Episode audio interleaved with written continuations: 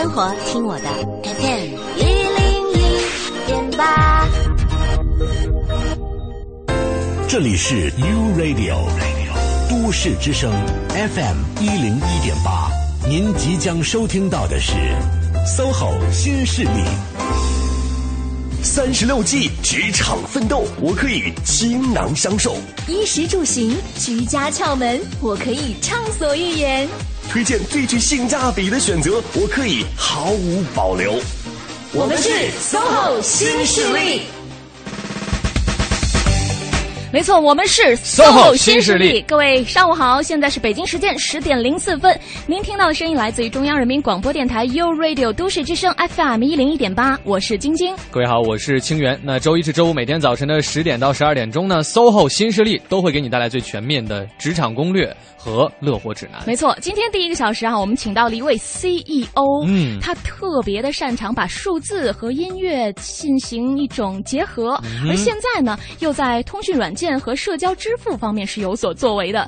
稍后就请他来分享一下自己的创业故事。第二个小时呢，今天回归到我们译文达人的时间，仍然呢会给大家来检索周末在北京有哪些特别有格调的文艺活动。是所以呢，也是欢迎各位锁定 U Radio 都市之声，锁定 SOHO 新势力。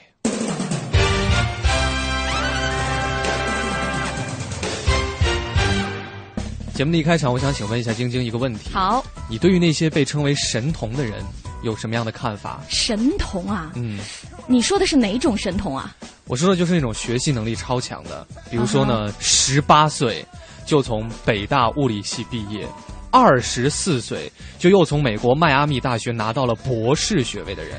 哇，对于这种人，我真的是非常非常的佩服。我觉得这是彻底的学霸吧。嗯哼，但这样的世界，我好像真的不太懂哎。你不是很懂是吧？对啊其实我呢也也不也不是很懂，不过其实让更让我不懂的是，他之后所从事的行业看起来好像跟他所学的物理专业又没有什么关系。是啊，你看都读了十年的专业，怎么舍得说放弃就放弃呢？是啊，我觉得一般就两种可能吧。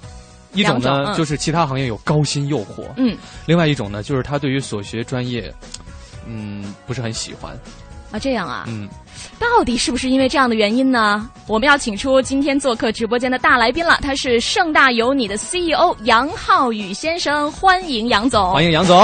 呃，谢谢，呃，各位听众朋友们，大家好。呃，我们的节目到现在开始呢，有一个多月的时间了啊，嗯。我们也访了不少的这个创业者，是。但说实话，今天访问杨总啊，就让我感觉到一个字，一个字，嗯，难。难。为什么难呢？就是因为别的，不管是大 CEO 或者是小的创业者哈，他们呢，嗯就这个很容易梳理。杨总啊，很复杂，因为呢，他这个学习能力之迅速，嗯，跨界之频繁，嗯真的是让人瞠目结舌。对，刚才我们也提到了嘛，十八岁就北大大学毕业了，是吧？是的，这个感觉好像跟我们真的不是一个世界的。而且我跟你讲，人家学的也还不是文史类的，是嗯物理专业。对对对所以先想问一下杨总，就是你的少年时期的生活了，你为什么十八岁就能大学毕业了？是不断的在跳级吗？嗯，其实呢，我小学呢上了三年，啊但是其实呢，每个年级我都上过。啊！呃，我其实人生的哈，唯一的做过干部，就是小学一年级，嗯一年做过一个月的班长，后来就被对，后来就被人给罢免了。啊是因为跟同学关系处理不好吗？呃，不是，主要是因为这个老师上了，不是，也不是，就老师在黑板上写字的时候呢，我就我当时个子也比较小哈，啊然后我就坐在第一排，然后就他一转身，我就跑到操场上去玩了，哦然后玩二十分钟回来，看他还在写，然后我就坐回来了。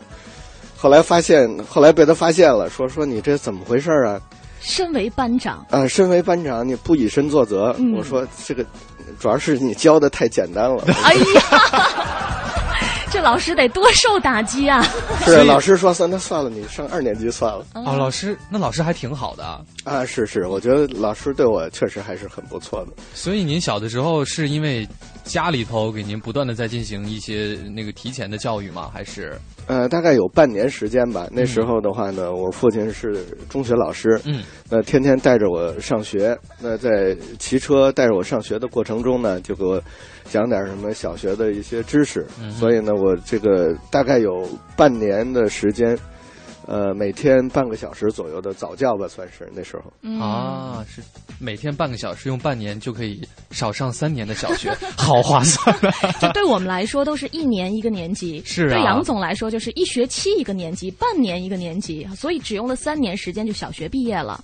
那后来的、自己的这个学业之路也是比较顺利的，是吧？嗯，后来呢，实际上我是在呃高一的时候参加了一个全国的数学和物理竞赛。嗯呃，得了第二名之后呢，就保送到三个学校，我可以选择，一个是北大，一个是清华，还有一个是科技大学。啊哈，呃，可以选择几个系，一个是数学系、物理系、计算机系，还有一个是生物系。最后是选择了这个北大物理系。嗯哼。所以在这个上大学之前的整个从小初到高中，您的这个学习过程当中都没有遇到什么困难，是吗？哎、都是稀里糊涂的就 就上了，就是这种感觉。就是一种特别谦虚的稀里糊涂就就十八岁大学毕业，不是，其实确实是。啊，我记得上初二的时候啊，那时候那个我们那个教导处主任是我爸的一个、呃老同学，嗯跟我们家关系特别好。而有一次呢，我初二的时候回来，我爸问我说：“说你考试考的怎么样？”啊我说不行，说大概就前前几名吧。然后我爸说：“你你你这个到底前几名？我大概是前十名。嗯，后来呢，结果过了一会儿呢，我这个我爸这老同学来了，他说什么前十名啊，什么十几名、二十名都有了，当场就被戳穿了。啊，所以说呢，呃，但是呢，我真的一直没把这个学习太当回事儿，啊，嗯，就是就跟着大家学，然后偶尔偶尔用用功，然后就就所以就是在这方面真的是有天赋，只能这么解释了。呃，就小时候的话，觉得学习确实比较轻松。那您小的时候在学习方面投入了百分之多少的精力呢？剩下的时间在嗯、小学的你说小时候吗？，是我觉得跟普通的其他孩子差不多吧。差不多哈。就嗯就肯定不算是特别用功的那种，嗯但是也不算是说就完全不用功。大概占了您个人经历的百分之五十。那时候，那时候除了上学，你没别的什么，也是没别的可干呀。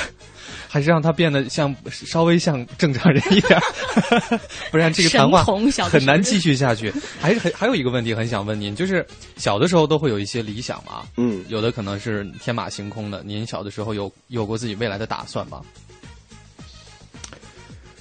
呃很小的时候，我想变成孙悟空。呃，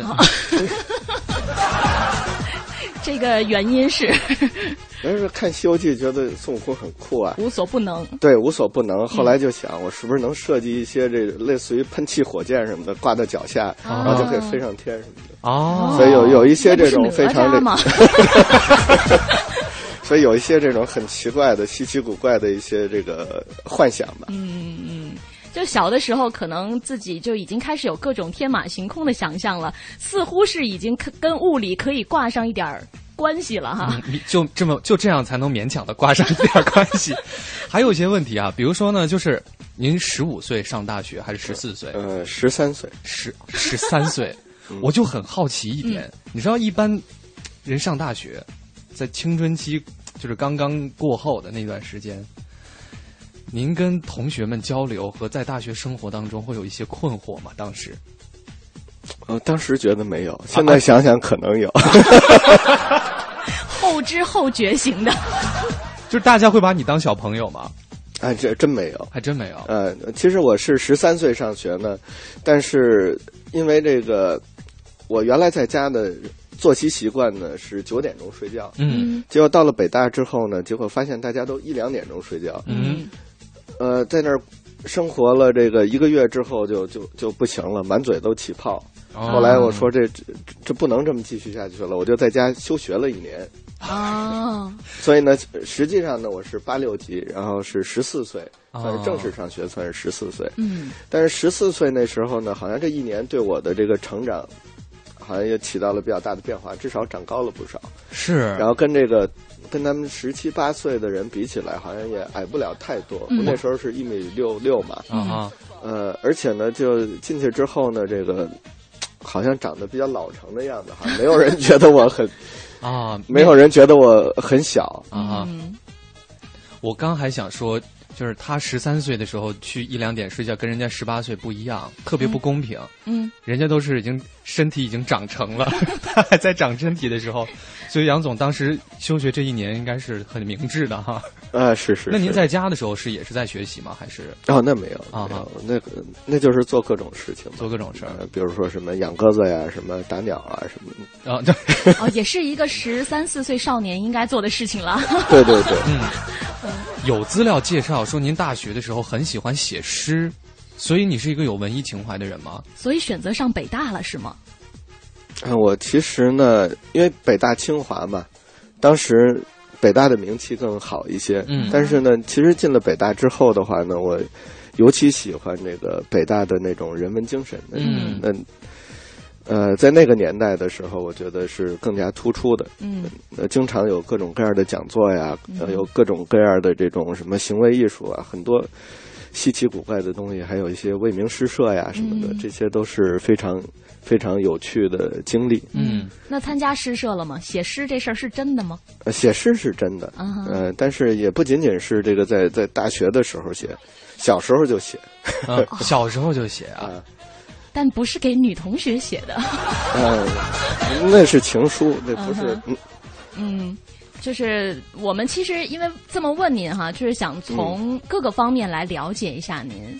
就小的时候的一些经历啊，嗯包括一些比较传奇的求学时候的一些经历。嗯聊到现在，刚聊到北大毕业，其实二十四岁的时候就已经获得了美国迈阿密大学物理学博士的学位了。哼，是，嗯，那接下来这段经历呢，我们要在一段交通路况之后，继续和杨浩宇先生来好好的聊一聊。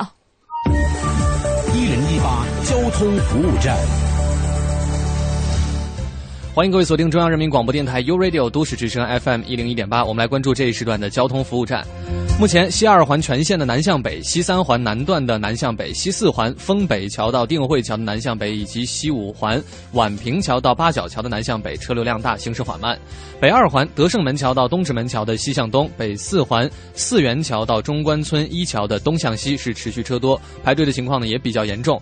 另外呢，京沪高速四五环的进出京双向，京港澳高速宛平桥到大瓦窑桥的进京方向车多排队，行驶缓慢。以上就是这一时段的交通服务站。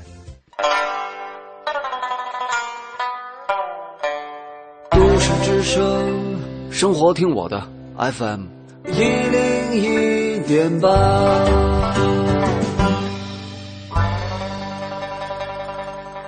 和合之美，礼乐中华。陪你一起在都市之声感悟人生这里是 U Radio 都市之声 FM 一零一点八，您现在正在收听的是 SOHO 新势力。北京时间的十点十七分，欢迎各位继续回到中央人民广播电台 u Radio 都市之声 FM 一零一点八。各位好，我是清源。大家上午好，我是晶晶，我们是 SOHO 新新势力。今天是周五，第一个小时有关职场的这一部分呢，当然还是要跟各位分享一位大 boss 的创业故事。是的，嗯他就是盛大有你的 CEO 杨浩宇先生，再次欢迎。欢迎杨总。谢谢。嗯呃，上一节呢是聊了一下杨总为什么十八岁就大学本科毕业的故事。嗯然后呢，刚刚也介绍到了，其实他二十四岁的时候。就已经获得了美国迈阿密大学物理学博士学位了。是我觉得关于这段求学经历呢，我们就不再问了哈，问了以后心里头更难过。对，越问越伤心。所以就直接从博士毕业之后的事儿开始说起。嗯，您在毕业之后是在美国工作了一段时间，嗯，对的。先是在哪边工作了？呃，最早呢是，呃，毕业之后呢，在学校呢担任了呃助教的工作。嗯呃，之后的话呢，大概一年左右的时间就搬到了硅谷，啊，呃，开始在一些这个 IT 企业，主要是计算机企业做技术。所以毕业了之后就直接去从事了这个 IT 行业哈。嗯，对的。嗯，呃，想问一下哈，后来您回国是一种什么样的想法？就是让您其实我们能想象到，就是在美国那边呢，可能工作生活都还不错，为什么要回国呢？回国的时候，您是一心想创业，还是说也有考虑过回来之后去一个单位找一份工作？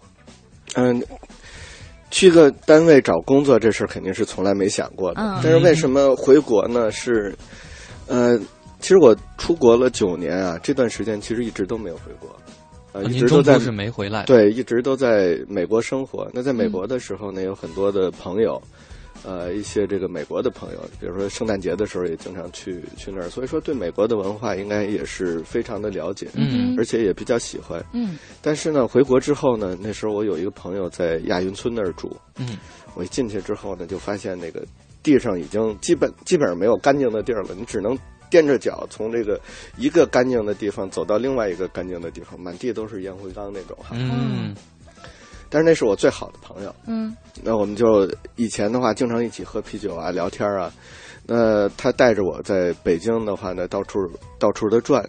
那其实呢，当时北京呢也是沙尘暴，嗯哼，气候也不是很好。然后呢，我会看满大街的人，那当然这个人就熙熙攘攘的哈，跟美国完全是两个世界。嗯但是呢，我感觉最强烈的是什么呢？尽管美国非常的漂亮，也非常的好，而且有很多很多我喜欢的东西，嗯但是呢，那个国家好像跟我没有真正的关系。嗯虽然说中国这边的话呢，有很乱啊或者怎么样的，但是这嘛，相对来说哈，嗯，但是的话呢，这个是。就是很强烈的感觉，这跟我有关。嗯这是我的朋友，我的国家，有我喜欢的这个文化。嗯所以呢，这个当时回来之后呢，就就决决定说，我接下来的生活，希望在中国来过。嗯所以就毅然决然的决定回来了。啊、对的，所以回来就想创业是吗？呃是这样的，就是回来之前呢，就是有一个朋友，嗯，也是一个朋友的朋友，大家一块儿吃饭。呃，的那个就是我呃最开始的这个合作伙伴叫王钦代，嗯他是这个亚信，是差不多是中国的第一家上市在美国上市的企业的 COO。那后来呢，亚信上市之后呢，他退退下来之后呢，就一直想一起去创办一个企业。那我在美国碰到他，碰到他的时候呢，大概也就聊了半个小时、一个小时。他说：“要不你回来看看吧。”嗯我说行，那我就回来看看。回来之后的话呢，刚才讲过了，呃，觉得这中国虽然说是比美国要落后，但是这是我的故乡嘛，嗯我觉得这个有很很强的文化认同感。呃，再加上的话呢，觉得这个合作伙伴也非常靠谱，那就就基本上没怎么考虑就，就就回来了。嗯，所以整个决定的过程呢，其实也就是几个小时的时间吧。哦，几个小时就决定了哈。嗯哼，回来之后开始创业的时候，有没有过一段比较迷茫的时期，或者是相对经历过的那种比较艰苦的时候呢？嗯，艰苦的时候肯定是有的。我们一开始创业的时候呢，是那家公司的话，是我们接手的一家公司。嗯呃，我们刚接手的时候，一个月的收入大概有两百人，但一个月的收入只有几万块钱。规模不小啊，两百人，对，但是收入很少，只有几万块钱。嗯哼呃，然后我们坚持了几个月，那最困难的时候，账上只有几百块钱。嗯哎呦，那怎么办？工资都发不出去了呀。对啊，工资都发不出去了，所以那时候的话纯就四靠个人。魅力吗？我 们所以公司主要是女性员工嘛。但是没有拖欠大家的工资，嗯是说最最紧张的时候，嗯发完工资正就剩几百块钱了，嗯所以那时候的话，我们需要向向朋友借钱啊，然后的话呢，呃再找一些投资商啊等等的这些，但是嗯最终的话还是把这个难关渡过去了。这个应该算是我们在公司的初期所遭遇的最。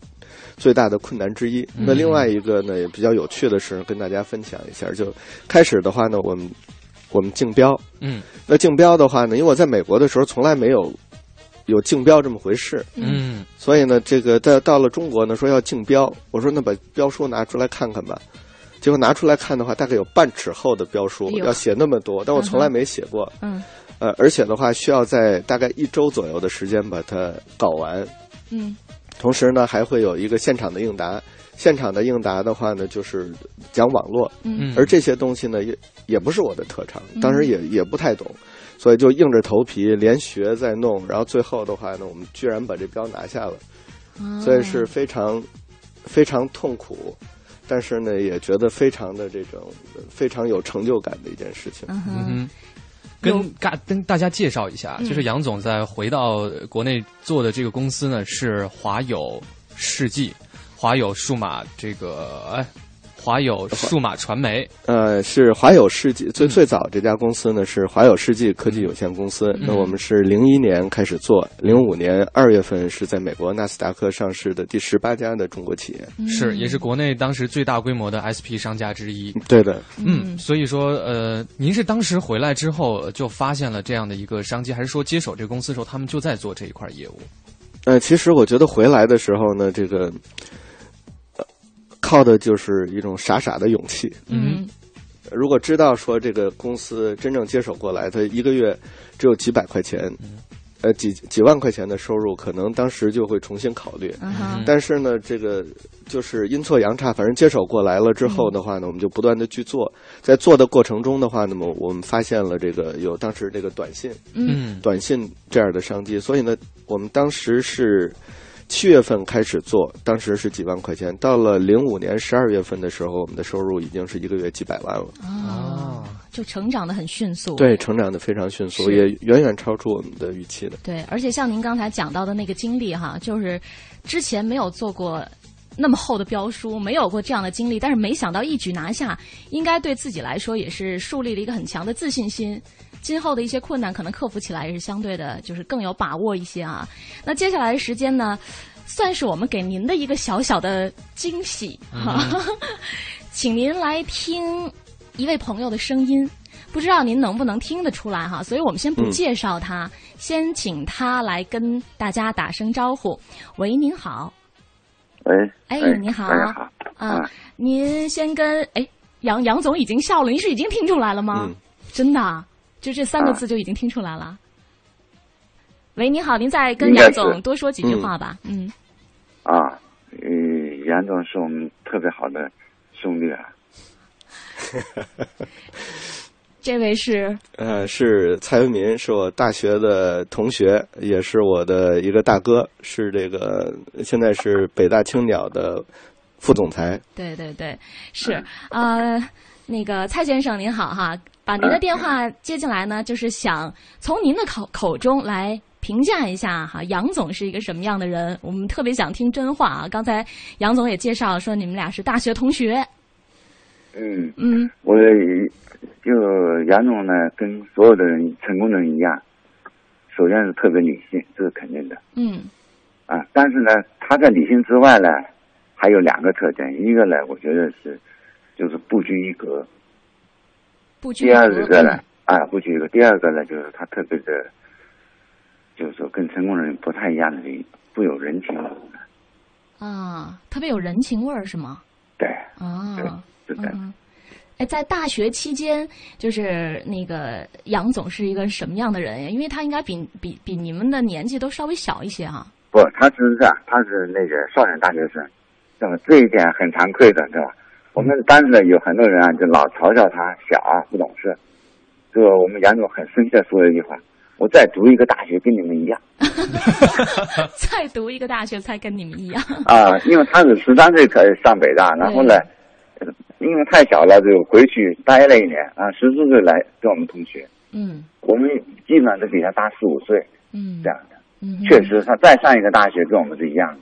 嗯嗯，那这样吧，就是您认为哈，就是杨总能够成功，最主要的凭借的是哪些特质？我们想请您来评价一下。嗯，我觉得是，就是说，在理性啊，不就是之坏的，他最重要的特点就是说，能够在特别混乱的这个情况或者信息一堆里面，嗯很快的能抓住一个重点。嗯哼，这点是这点我觉得是他成功特别。你看，他是学物理出身的，嗯理工科，非常理性，很很有逻辑性，嗯但是在决策的时候，他往往能超越所有的这一切，嗯，很快的抓住。这包括他选择，比如说回国创业，嗯哼做所谓的花友设计，做音乐，然后呢，其实他，我觉得他更重要的是，他在做音乐做的特别好的时候，他认为音乐可能不一定是未来，嗯最大的未来应该在移动终端上面，嗯哼所以他在选择的去做有理。我觉得这一点是他特别理性的，而且是特别的呃强，比其他人强的地方。他嗯总是能看见未来的趋势的。嗯，有特别敏锐且独到的眼光哈。好，杨总，您要跟您的老朋友说什么吗？呃，因为我们实在是非常非常熟的朋友了哈，对，嗯所以呢，这个就想，如果说他也在北京的话，到时候我们一起喝一杯吧。啊，一起聚一聚啊！对，在我们的电波当中向蔡先生发出邀请了啊。好嘞，哦那也谢谢蔡先生，谢谢您带来的连线，谢谢，再见。嗯，再见。这个听到老朋友的声音，看来也是有时有日子没见了哈。嗯，啊，现在感觉怎么样？呃，很亲切，很亲切，很亲切嗯。哈。好的，那其实有关更多啊、杨总的故事呢，包括最近哈有一个挺热门的一个应用，应该算是、对吧？嗯啊，我们要在下半时段呢跟大家来好好的聊一聊。先给大家介绍一下吧，那款应用叫做有你，有你，对，嗯可能收音机前很多听众朋友们对它并不陌生，已经在已经在自己的手机上下载安装，并且是在日常的生活工作当中有使用它了。那接下来的时间，我们要请杨总继续详细的给我们大家来介绍一下。生活在北京就听都市之声，锁定 FM 一零一点八，生活听我的。大家好，我是明道。欢迎使用都市之声 GPS 系统，目标锁定一零一八交通服务站。欢迎各位锁定中央人民广播电台 u Radio 都市之声 FM 一零一点八，我们来关注这一时段的交通服务站。目前，西二环全线的南向北、西三环南段的南向北、西四环丰北桥到定慧桥的南向北，以及西五环宛平桥到八角桥的南向北呢，车流量大，行驶缓慢。北二环德胜门桥到东直门桥的西向东，北四环四元桥到中关村一桥的东向西持续车多，排队的情况呢也比较严重。锁定一零一八都市优先听，掌握时事动态，值得信赖的奥迪专家亚之杰提醒您：一零一八都市优先听马上开始。你想听的都市资讯，你想听的都市资讯，你爱听的都市资讯，就在一零一八都市优先听，都市优先听。大城小事早知道，都市资讯优先报。这里是一零一八都市优先听。这一时段我们来关注一组教育相关的消息。从今年起，北京市将实施新的高考照顾加分政策，其中获得省级优秀学生称号的应届毕业生等六类考生，高考可加二十分提档。北京市质监局特设处近期将。将向北京市三千多所中小学、幼儿园发放电梯安全提示系列动画片光盘，主要介绍在乘坐电梯时常常出现的十一种错误操作方法及严重后果。北京市职业高中将试点开设综合高中班，综合高中班学生既可以选择就业，也可以选择考大学。每个试点专业可选择一至两个教学班，每班三十至四十人。最近，教育部负责人表示，今年将进一步增加贫困地区农村学生上重点高校的规模，名校录取农村学生的人数预计比去年增加百分之十以上。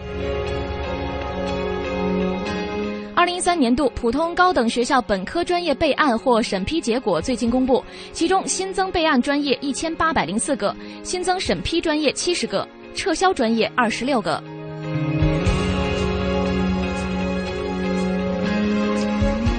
讯丰富生活。以上是由刘林编辑、晶晶播报的《一零一八都市优先听》，欢迎登录都市之声新浪、腾讯微博，搜索“都市之声”微信平台，我们期待与您的互动。稍后，请一起来关注最新的天气情况。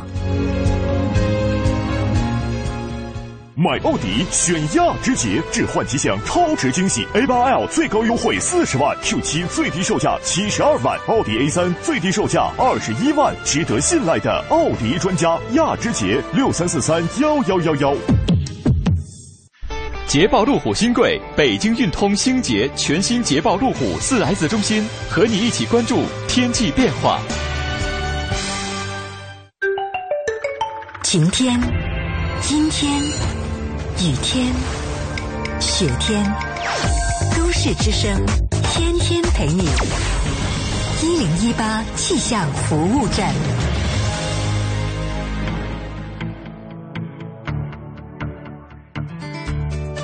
大家好，欢迎来到一零一八气象服务站，我是中国气象局的天气点评师婉薇。最近，包括北京在内的很多北方城市呢，升温都很给力，白天呢，甚至让我们感受到一丝初夏的感觉。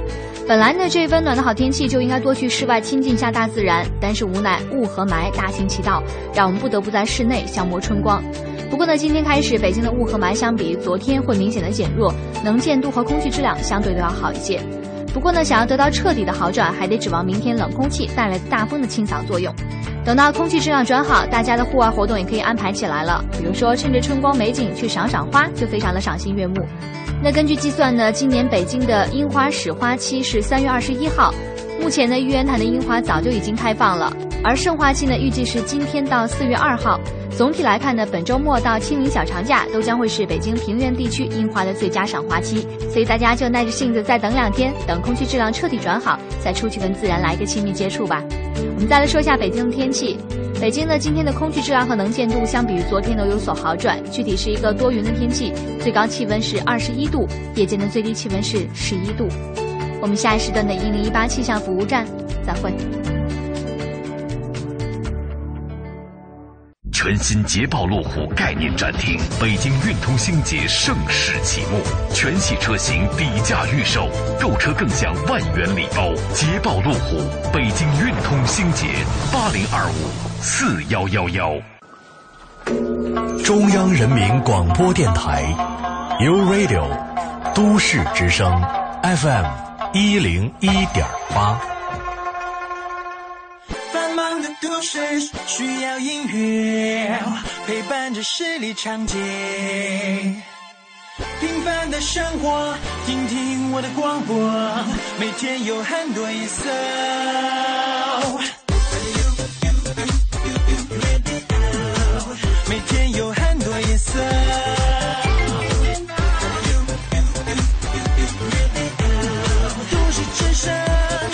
生活听我的 FM。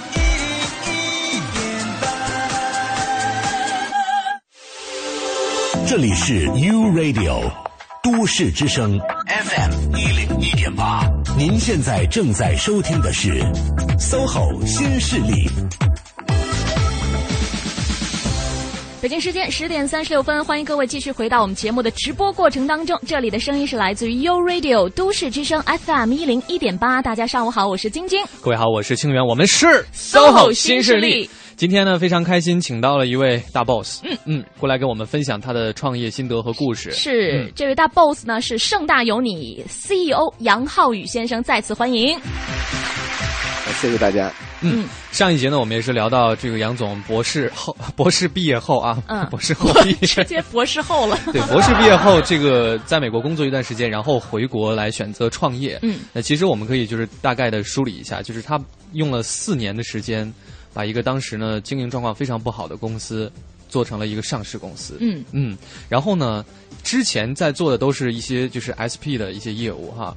后来杨总是怎么想到又去搞音乐的呢？嗯，呃，做音乐呢，因为我们当时的话，很大的一个业务成分是彩铃。嗯嗯。那在做彩铃的过程中的话呢，也接触了很多的这个音乐公司。那当时呢，音乐公司比起我们这样的这个上市企业，还是相对比较弱小。嗯。那我们觉得说，这个内容，因为最终的话，这个内容才是最有价值的东西嘛，所以我们觉得，希望能够进入直接进入到内容的创造。所以我们花了一定的时间，大概在一年左右的时间的话，先后收购了四五家唱片公司，做成了这个国内最大的一个数字音乐集团。嗯。跟跟各位来讲一下啊，这个刚刚杨总一笔带过的这四五家唱片公司，大致都有谁？对，飞乐、华谊啊、种子、嗯鸟人、金信子，所以当时是一个有很多歌手的一家公司嗯、了。对的，对的。啊哈，嗯，那我们了解到，就是包括比如说现在这个内地乐坛的新天后张靓颖，当时呢，从这个呃华友世纪华音乐接触张靓颖到签约前后大约就有十天左右的时间。速度非常快，嗯，这些事儿您有没有一些比较有意思的经历来跟大家分享？嗯，亮影的签约呢，对我们来讲其实也是比较比较意外的一件事情，嗯因为当时的话呢，我们是作为一家 SP 的一家公司嘛，然后去呃去成去成都，当时他们在成都比赛嘛，嗯。但是我们有两个这个同事，嗯。呃，一个是台湾的这个帅哥，非常高大英俊的那个台湾帅哥，还有一个是呃一个四川的一个小女孩，长得也很乖巧。嗯那我们呃这两个人的话呢，我觉得为这个签下来亮影立下了这个汗马功劳。嗯那我想的话呢，其实打动亮影的还是说我们对这个音乐本身的热爱，就是除了这个。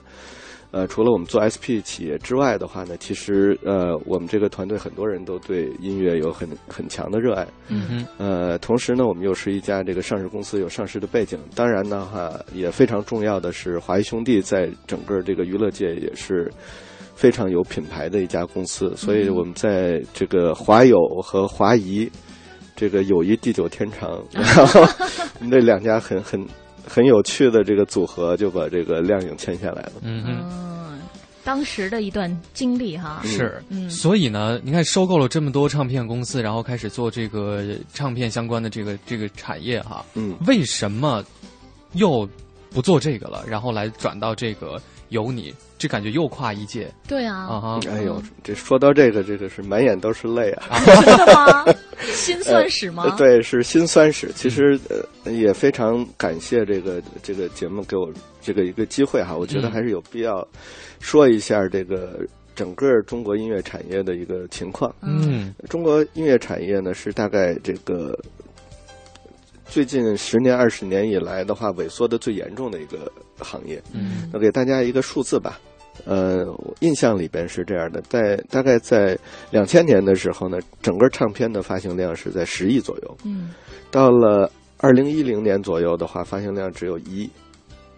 就过了十年，然后数字从十亿降到了一亿。嗯对，当时的话呢，我们的这个，我说的是正版哈。嗯那当那现在连盗版都几乎没有了。嗯那当时呢，这个你知道华谊兄弟音乐公司呢，我们还有一个很有很有名的组合是羽泉组合。嗯是羽泉组合的这个《冷酷到底》那个专辑是发了大概一两百万张，嗯是当时的一个情况。但是到如果是在今天再发同样的专辑，我估计也就是几千张的这个样子。因为的话，整个网络的这个盗版对这个实体音乐的打击是非常非常巨大的。你。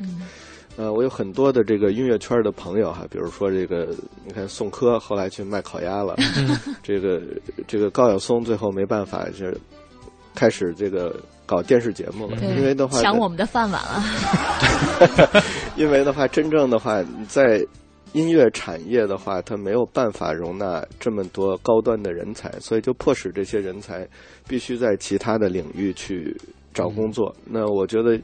其实比较痛心的一件事哈，其实当然在某种程度上有一定的成就感，也比较痛心是说，呃，我曾经在台湾的话去见这个这个滚石滚石的老板，嗯，呃，我们叫 Sam，就是段段先生，嗯当时是讨论资本方面的合作哈，我觉得这个当然能见到他是我非常大的一个荣幸，但是呢，从另外一个角度来讲呢，这个滚石唱片是我非常崇拜的一个唱片公司，嗯居然能和我平等的一起去谈一些资本方面的合作，我觉得这本身也是整个音乐行业一个很令人悲伤的一件事情。嗯，就是又有成就感，又有点心痛。对，嗯，对，因为这个整个音乐行业的话，就从这个 S.H.E 之后啊，整个实体行业的这个下滑，那唱片公司为什么叫唱片公司？它要靠发行唱片来赚钱。嗯，但是因为这部分的这个利润已经完全被这种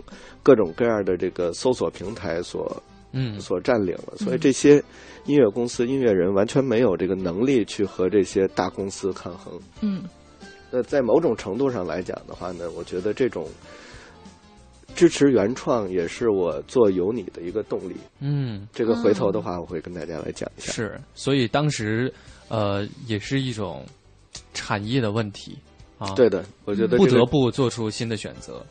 嗯，是，嗯虽然说我私下的话呢，还跟很多这个音乐圈的朋友有一有一些联系哈，嗯，但是的话呢，整个作为一个产业来讲呢，确实是很难很难，作为唱片公司这个产业是很难生存的。是，所以他们现在这个盈利的方式可能也会发生一些变化哈。对说回到这个，您做有你，我觉得今天这边我们就不来介绍了，让杨总给大家再好好介绍一下这一款应用。对，嗯，您给大家再好好的详细的推荐一下。呃，我想用用一个字来描述有你，嗯，就是钱。啊，嗯钱这个字会让大大家产生很多联想哦。是是是要挣钱还是要花钱？对呀，嗯，大家问，有的人会问说，你跟这个微信有什么区别啊？是跟陌陌有什么区别啊？对吧？嗯那我跟大家讲的话呢，微信和陌陌其实是让你花钱的，嗯但是有你呢，是让大家挣钱的。真的吗？对，一会儿的话，我还会给这个听众朋友们一个小礼物，啊哈，也是非常体现有你特色的。嗯，好，估计跟钱有关。对，就是说现在在有你这个软件当中是没有要付费的项目的。嗯，可以这么讲哈。嗯其实在，呃有你的话呢，我们做的是什么事呢？我们做的是把钱和消息打通，让用户之间呢可以像发消息一样的发钱。嗯那同时呢，我们会把这个用钱呢把这个社交圈打通，嗯你可以在上面去办 party。去嗯，那同时的话，我们还用钱把用户和商家打通，用户可以在上面好好的赚钱。所以总的来讲的话呢，实际上作为一个普通用户的话，你既可以和自己的亲朋好友聊天，呃，如果你的朋友过生日，你可以去给他，呃。发发上什么六十六块钱啊，给他祝他生日快乐。嗯，那同时的话呢，呃，还有非常有意思的是呢，我们这里边呢会有一些商家来进行推广。嗯那在传统的意义上的话，商家推广的话，一般都要到一些媒体平台去做推广哈。嗯哎，这是不是又抢了你们饭碗？没关系，给我们发钱就行。在媒体平台上做推广呢，呃，实际上是他把这个钱是给到了媒体平台。嗯嗯但是呢，我们的这个规则里呢，商家是可以直接把钱给到用户。嗯，那这里说的钱呢是真金白银，它随时都可以存到自己银行卡的钱。嗯嗯那也就是说，比如说有的游戏商家，我来做推广，说我来推一款游戏，嗯那大家下载这个游戏试玩这个游戏就可以赚钱。嗯那还有一些这个淘宝的小店主啊，说我来推广我的这个店上的这个商品，那他可以去发一个帖子说，你不用试用，你只要转发我这个帖子，同样可以获得钱。嗯哼，这些可能是我们以前在使用这种社交类的应用的时候没有没有想到过的。嗯，也没有过的这样的体验。，对，那在接下来的一段交通路况之后，其实我跟清源都有在使用这款软件了哈。嗯我们可以把自己真正的作为用户的一种体验和大家来分享一下啊。稍后回来。一零一八交通服务站。欢迎锁定中央人民广播电台 u Radio 都市之声 FM 一零一点八，来关注交通服务站。目前东南二环外环方向左安门桥到建国门桥是车行缓慢的，东南三环的外环方向从方庄桥到金广桥之间也是车多。另外，蔡湖营南路的进京方向车辆排队，而西二环南段的南向北以及西三环六里桥到航天桥的南向北方向是车多，行驶缓慢的路段。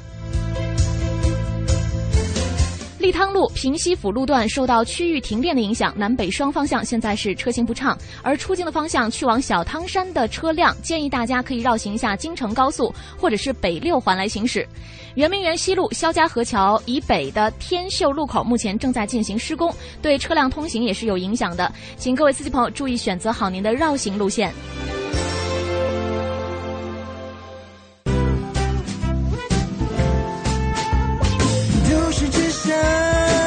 生活听我的 FM。一零一点八。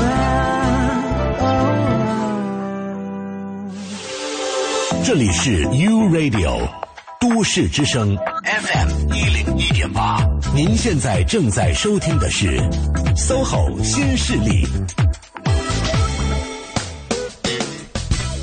北京时间的十点四十八分，欢迎各位继续回到中央人民广播电台 u Radio 都市之声 FM 一零一点八。各位好，我是清源，我是晶晶，大家上午好，我们是 SOHO 新势力。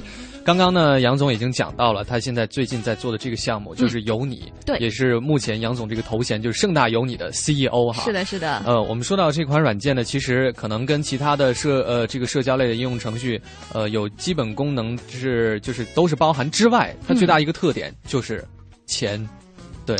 关于这个钱怎么样互动哈？呃，晶晶，你在使用这个软件之后有什么样的感受？我的感受就是它很全面，嗯、而且呢，它是就是基于我的个人的手机通讯录，然后拓展的一种社交圈。嗯哼，它不用再重新注册一个新的账号，嗯，就通过你的手机号码，包括你的通讯录里谁的这些手机号码，就就它等于也是，如果要是下下载了这款软件的话，就自动的出现在你的通讯录里面了。啊哈，嗯，所以我会觉得比较方便。然后另外就是它，嗯，比如说哈，如果对方没有没有开启网络，就是。呃，三 G 或者是 WiFi 或者是 GPRS 都没有的话，我们之前理解的就是没有办法来发这种消息通过这种软件来发消息，对对对，它会自动的把你的消息转化成短信，嗯哼，然后发送给对方，嗯，就不会造成这种接收不到之间的这种误差，嗯哼，所以我觉得还比较方便。杨总，所以这个也是整合了一些短手机上的基本功能在上面，是吗？嗯，对的。其实我们这款产品呢，在两千零一两千呃二零一一年的时候呢，我们就推出了。那时候我们叫做有你短信。嗯那主要是针对说，在手机上呢，其实发短信并不是太方便，嗯，而且有很多垃圾消息的这个骚扰。嗯，所以我们推出了这个短信增强工具，呃，有你短信。那基于它不仅仅是可以去。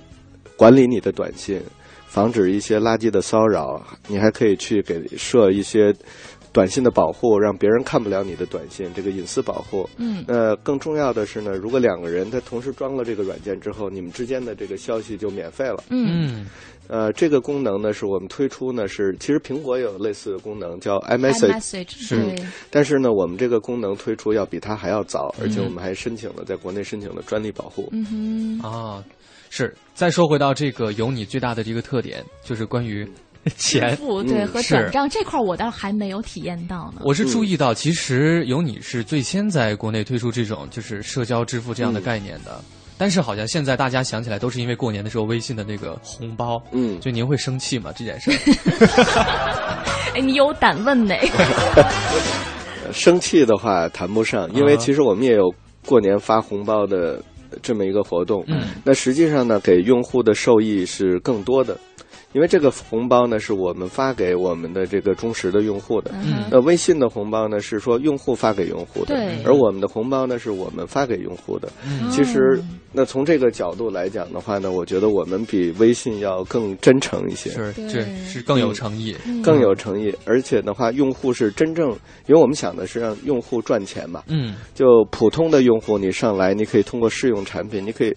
甚至说，你只需要去转发一个帖子，你就可以赚钱。嗯，那另外的话呢，就是我刚才说到原创哈，嗯哼，那我们更希望的是一些这个原创的作者，一些这个有才华的人到这个上面来发表自己的这个作品啊，嗯。嗯，不管是画的画也好啊，什么也好啊，你发表上来之后的话呢，因为我们有一个很有趣的功能叫打赏，嗯哼，打赏，嗯嗯，就是当你。就是比如说西单女孩哈，嗯，那是在地铁那儿唱歌，嗯，那别人听了之后，哎，说这女孩唱真好，那我就给她点钱，嗯，所以呢，打赏是从古到今一直都延续的一种行为，嗯、就是其实是这个对原创者、对这种这个有优秀的这个创作能力的人的一种支持和鼓励。嗯，那过过去的话，比如说这个在在这个文艺复兴时期，还有很多这个贵妇人去打赏这些这个艺术家。那我们想做的是说。打赏艺术家这件事儿不是贵妇人的专利，我我们希望把它做成每一个人，嗯，都可以参与到这种对这个原创的支持上面来。为什么我刚才的话，我一定要说一下音乐这部分呢？因为我觉得音乐这些这个音乐作词的也好，作曲的也好啊，因为没有一个很好的一个生态环境，嗯。使得这些有才华的人不能专心致志的去做他们该做的这些工作，嗯。必须要去转行。嗯。那么我们希望做的呢，就是第一，我们通过引进商家，让用户手里有钱。同时呢，我们又给用户这样的一种权利，让他去看到优秀的作品之后，他就可以打赏，嗯。打赏给这些这个有优秀原创能力的人。嗯比如说的话，你们大家可以在这个有你上录一段音，嗯，然后发到有你上，然后听众朋友们就可以打赏给你们。嗯，啊，我们可以用它来赚钱。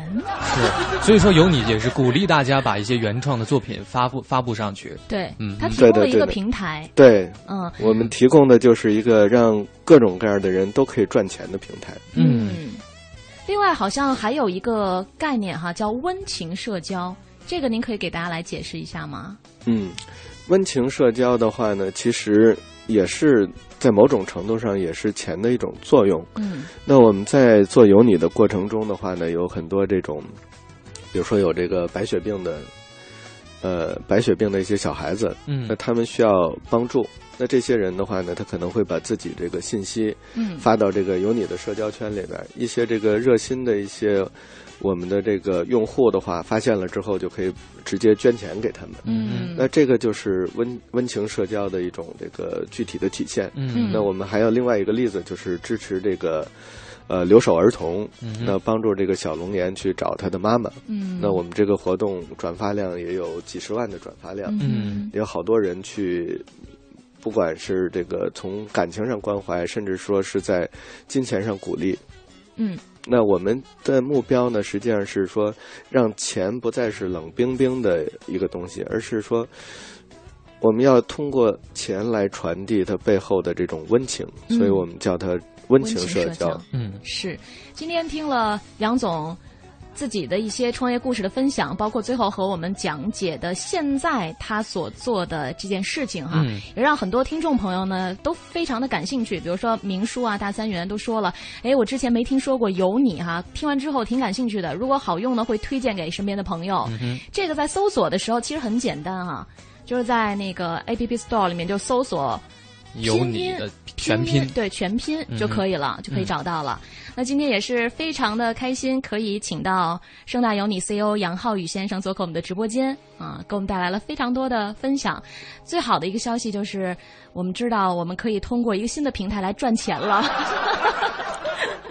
谢谢谢谢，呃，谢谢做客我们的直播间。有机会的话，希望能和您继续来讨教。谢谢。啊，好，谢谢。那我能最后说一句话吗？嗯好好好好好。呃，大家的话下载有你之后，只要发在社交圈里边发一个帖子，上面写上“都市之声”，哎，那我就会打赏大家，好不好？啊太棒了！真金白银。是好，大家可以尝试一下哈。刚刚杨总所说的这个概念，怎么样实现？嗯体验一下就知道了。好嘞，嗯，不要走开，我们在稍后十一点的节目当中呢，会请到译文达人给大家带来非常多的文艺推荐。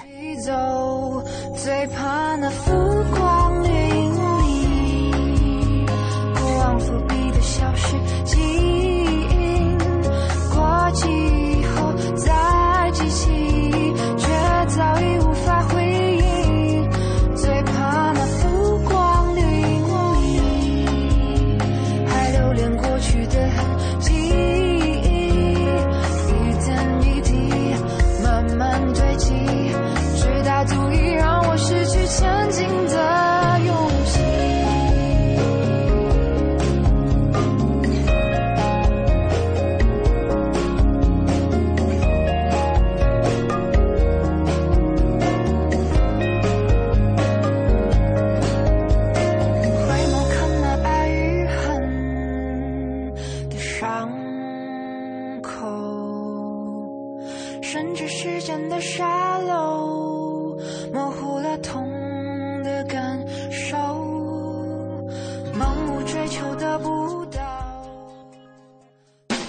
生活听我的，一零一八生活服务站。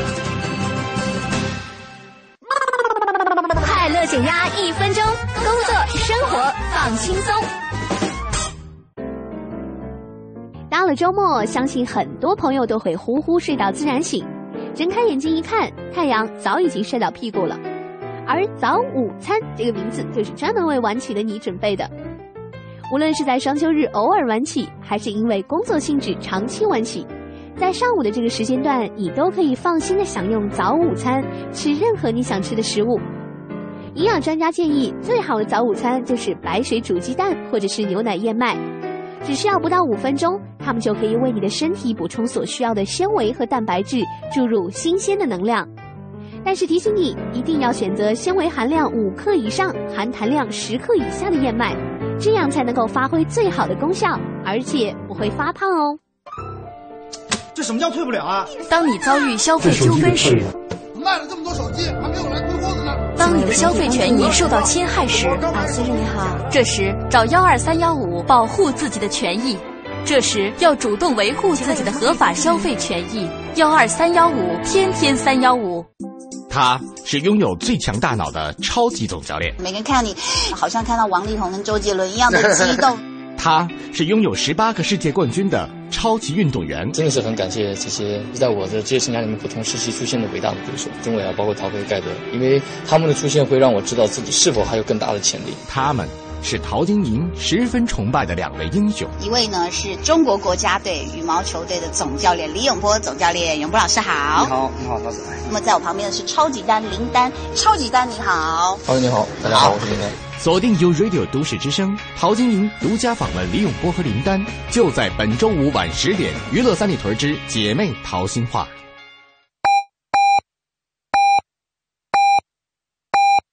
哟，转眼已经快到中午了，肚子好像已经开始咕噜咕噜的叫了。水果可是最健康的零食哦，麻溜的给自己补充水分和维生素吧。上午十一点，我是在天通苑盼着吃午饭的广恒。中央人民广播电台，U Radio，U Radio，都市之声，FM 一零一点八。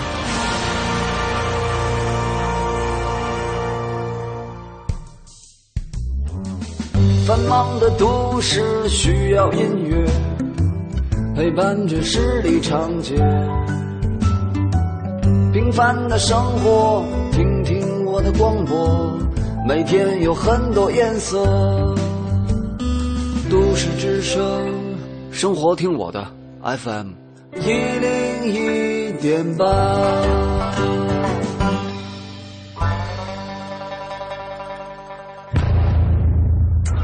ID 都市之声，密码，请再次输入密码。您还有最后一次输入密码的机会。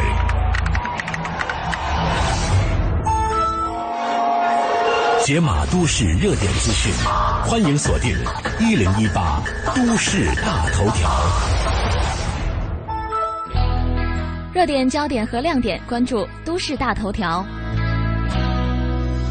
上市公司日前密集披露年报，上市公司高管去年的薪酬水平也得以曝光。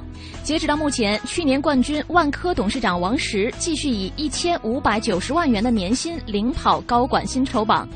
除了万科帮，地产界大炮任志强的薪酬呢也很有竞争力。去年，任志强薪酬终于实现了质的突破，迈上千万门槛。达到了一千一百四十五万元。刨掉地产，金融也是高管高薪行业。平安银行总经理薪酬为八百三十三万元，同世银行、浦发银行总经理薪酬只有一百五十万元。统计显示，已经公布二零一三年年报的非银行金融业公司的职工平均年薪为四十二万元，其中安信信托员工平均薪酬较高。这家公司是国内最早一批金融类上市公司。虽然王石等领跑高管薪酬榜，但房地产平均薪酬并不高。在已经公布的五十一家房企年报中，房地产上市公司职工的平均年薪是十六万八千元。相对来说，采掘行业平均工资略低于地产。目前共有十四家采掘业上市公司披露二零一三年年报，去年采掘类上市公司职工的平均年薪是十三万三千元，几乎只有银行的三分之一。好的，都是新鲜事，尽在大头条。欢迎使用都市之声 GPS 系统，目标锁定一零一八交通服务站。欢迎各位锁定中央人民广播电台 u Radio 都市之声 FM 一零一点八，我们来关注这一时段的交通服务站。目前东南二环的外环方向左安门桥到建国门桥的车辆行驶缓慢，东南三环外环方向方庄桥到京广桥车辆行驶缓慢，东四环十八里店桥至大郊亭桥外环方向车辆行驶缓慢。京城出京望京的呃城铁路段呢有事故，北四环至新桥东向西的外侧车道有事故，东北四环的外环方向呢排到了望京桥。地铁方面，现在北京地铁所辖的十四条线路的运行呢都是正常的，可以放心的选择。以上就是这一时段的交通服务站。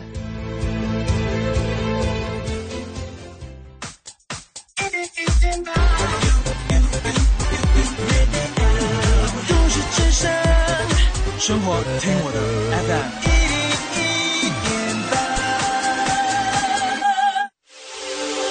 这里是 U Radio 都市之声 FM 一零一点八，您现在正在收听的是 SOHO 新势力。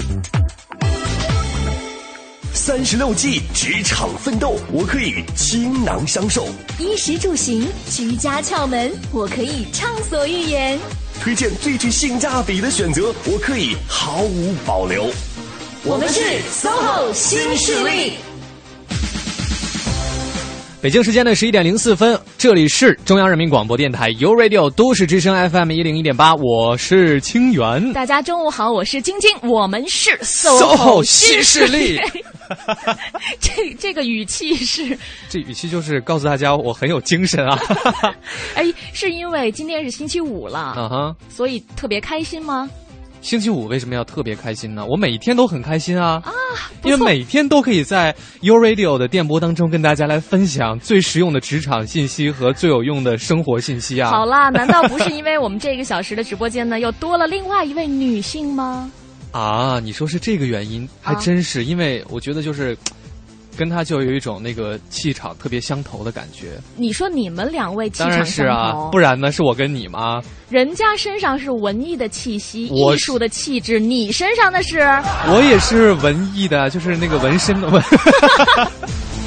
没有啦，我是觉得呢，因为到了周五，这个这位这位朋友一来做客直播间之后呢，我们就真的变得格外的有格调。是的啊，特别要注意措措辞，格调格格外的有格调，没错。是，赶紧嗯把他请出来吧。好的，欢迎我们的老朋友译文达人、周末画报城市版的资深编辑云善，欢迎云善，嗯，大家好，我是云善，好久不见。好久不见。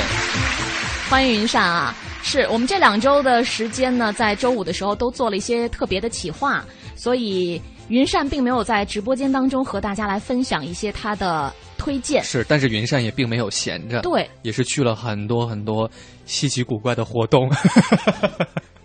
没有了，就是非常有文艺气息的。对你确定“稀奇古怪”这个词儿合适吗？用的 我是一个稀奇古怪的人，就还是我觉得这句话特别适合引导那个大家来加入我们这个文艺的行列。是啊，就是因为有很所谓文艺，或者是特别有那个文艺气息，所特别的文艺青年，就是因为他身上有一些你不是很容易懂的气质和特点呢、这真的是在夸嘉宾吗？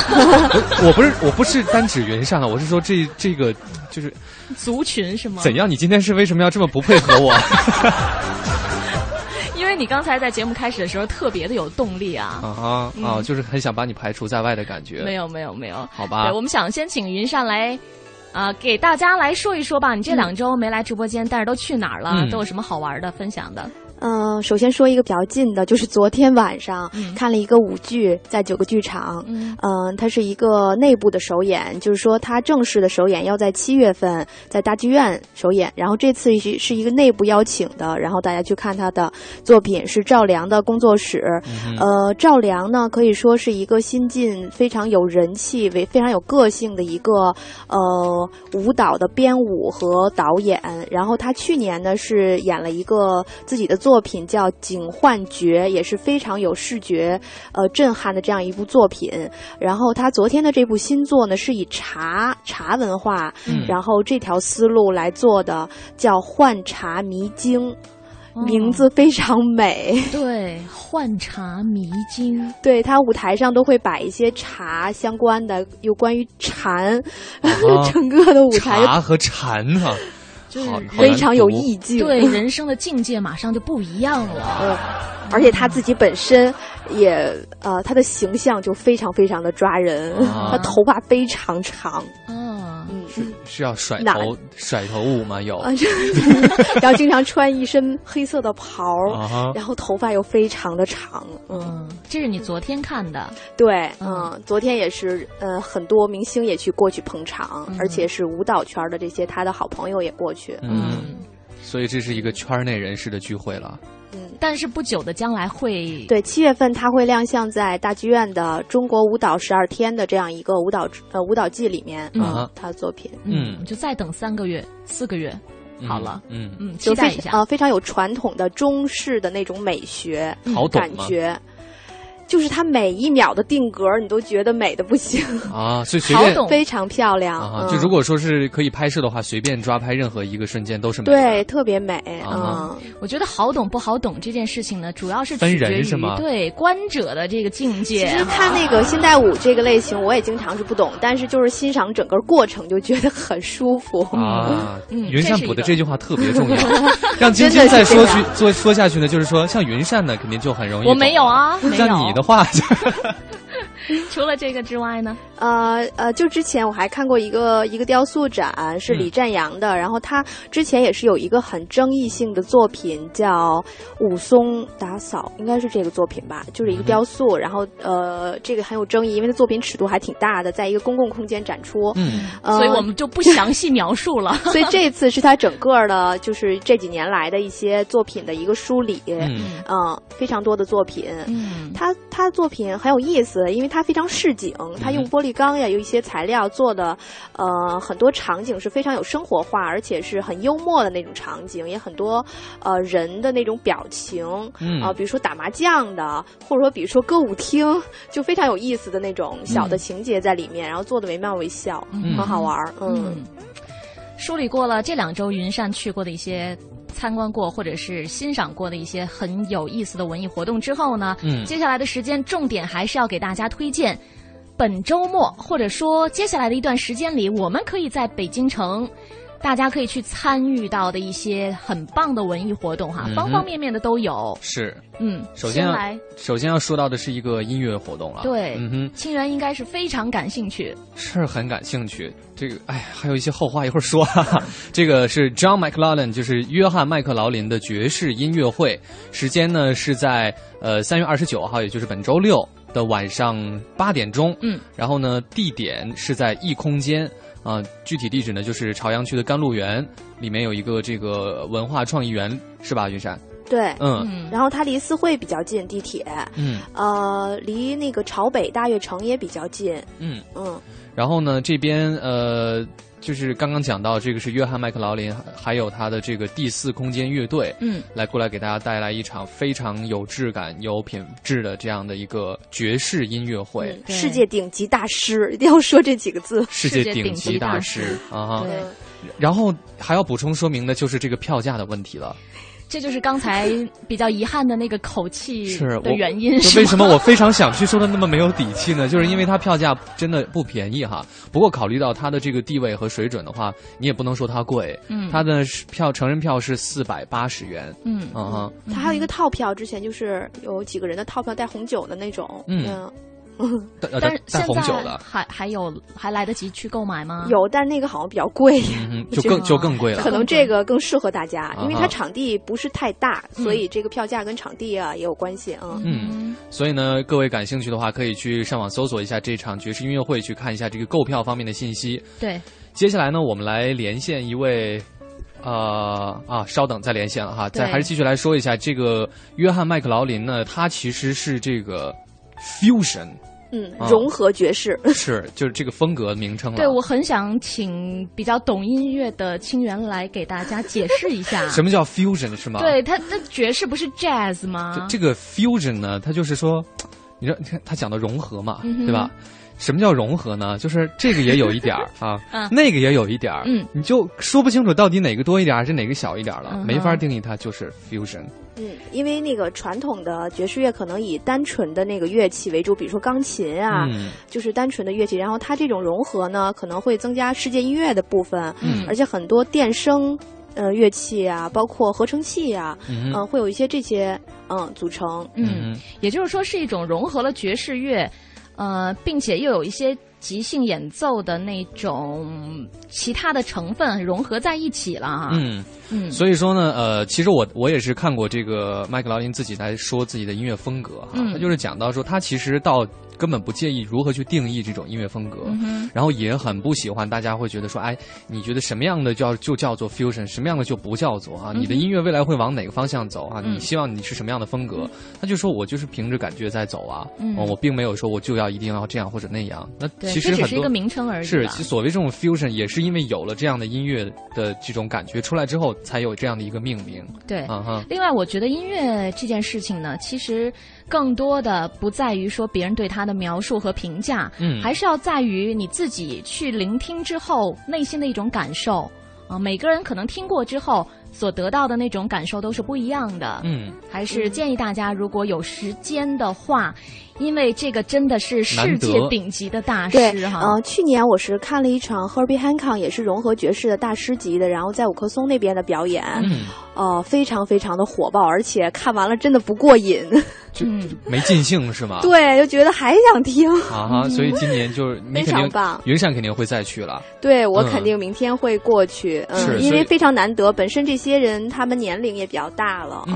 嗯，所以来一次真的很不容易。是，嗯，然后这次我昨天听到小道消息是，那个英国使馆的大使和大使夫人都会过去。哇，真的啊！对，也非常重量级的这个艺术家，嗯，是，对，因为他曾经，呃，就是被评选为第四十九位殿堂级的吉他手哈。嗯，是《滚石》杂志评选出来的，所以也是非常有分量的。是，呃，也被称为这个 fusion 吉他之父了。所以我觉得，可能不管你是对爵士乐感兴趣，然后对吉他感兴趣，包括你对摇滚感兴趣的话，在这场音乐会当中都会得到非常棒的体验。嗯，他是呃一九六九年加入的那个爵士大师 Mel Davis 的阵营，然后从此呢，他就跟他录了专辑之后呢，他也变得非常非常的有名气。嗯，然后这个 Mel Davis 呢，属于七十年代的时候，他是开创了 fusion jazz 的这种局面。嗯，他是首先来把传统的这种爵士做了很大的改进，嗯，嗯加入了摇滚啊，嗯。加入了合成器啊，嗯。嗯，这种形式。嗯，是，我觉得反正对于音乐风格这件事情呢，怎么说哈，大家听的应该都不是特别的真切。嗯所以呢，总之可以保证的就是这个这位这个吉他大师真的是非常有分量的一位音乐大师。嗯这场演出肯定会非常有水准，而且呢，真的像刚刚云善说的，他们年纪都不小了，嗯都很大了，所以说这个演出真的是很难得。对，也算是国宝级的音乐大师了哈。嗯哼，所以呢，各位如果有时间有这个经济实力的话呢，建议大家去感受一下。好，十一点十五分，我们先来关注一下北京路面的交通情况。一零一八交通服务站。欢迎锁定 U Radio 都市之声 FM 一零一点八，来关注交通服务站。目前，西二环广安门桥到阜成门桥南向北，西直门桥到复兴门桥的北向南车流集中，行驶缓慢；而东二环南段的南向北方向也是持续车多的，并且呢，情况看起来没有什么好转，请大家多保持一份耐心。东南三环刘家窑桥到三元桥之间外环的方向。东四环小武基桥到大郊亭桥南向北都是车多，行驶不畅的，也建议各位呢提前规划一下您的行车路线。此外，北三环安华桥到北太平桥的东向西，目前是车流集中，行驶缓慢，请各位控制好安全的车速和车距。好的，以上就是这一时段的一零一八交通服务站，祝各位出行平安，一路有份好心情。都市之声，生活听我的 FM 一零一点八。